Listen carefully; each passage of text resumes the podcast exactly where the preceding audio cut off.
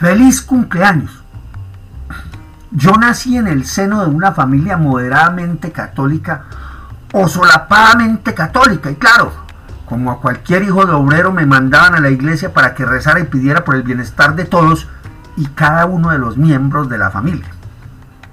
Supongo que se preocupaban por la salvación de mi alma y esperaban que al morir todos nos reuniésemos de nuevo en el cielo de los creyentes como una familia real, casta, santa y pura. He de suponer que muchos de ustedes saben que yo no iría a ese cielo de arrodillados, lamezuelas y por dioseros, ni aunque por propósitos de ironía un genio loco lo crease o me jugase la broma de hacerme creer en él. En mi familia los únicos días que se celebraban eran los de Navidad o de pronto cuando mi padre conseguía un poco de dinero extra porque nos llevaba comida por montón, barras de salchichón cervecero con limón y lo repartía como si el mundo fuese a acabarse y no habían más celebraciones.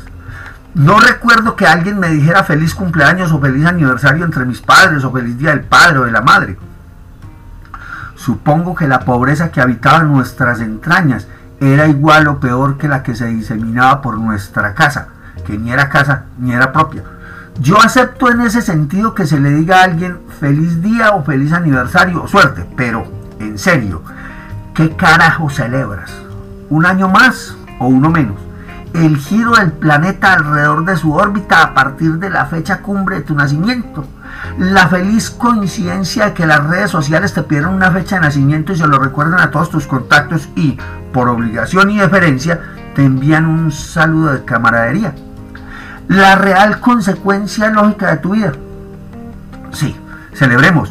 Vengan mujeres a mí, licor y batatilla en polvo. Quitémonos la ropa y ofrendemos a Baco y a Poro, aunque nuestros dioses tutelares sean Apoya y Penía Brinquemos que unas canciones nos harán olvidar lo inmundo de esta inmundicia del mundo. Saltemos que con eso esquivamos el presupuesto nacional y el IVA y la canasta familiar en alza y el ascenso vertiginoso del dólar y hasta los problemas fronterizos que, sean la culpa de unos y otros, siguen siendo problemas. Yo no veo qué celebrar y por deferencia les aplico el agradecimiento y la molestia de haberme felicitado, pero no existen razones para una fiesta y la fiesta no puede estar llena de hipocresías. Yo no celebro mi cumpleaños, ni la vuelta al mundo, ni la semana de Pascua. No me resisto a escribir sobre un día cualquiera, que no suma ni resta porque eso es lo que dice un papel que mi madre guarda. Nacido el 25 de, del mes de, del año del Señor de...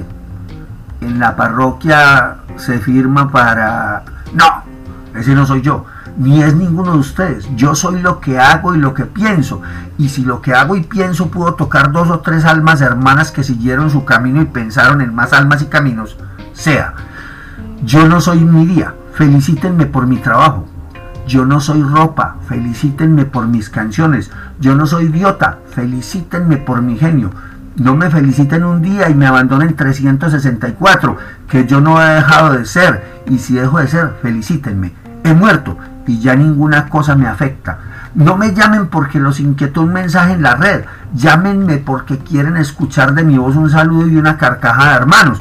En fin, y no es que me canse de pensar, pero como dijo una vez ese viejo patético que fue el vendepatrias de Fernando González, a mí que no me hagan estatuas, que me den el dinero en oro, pues a mí que no me hagan esculturas, que las felicitaciones me las den en licor, que si bien tampoco arregla nada, no me deja ponerme a pensar si quiero o no ayudar a arreglarlo. Buenas noches.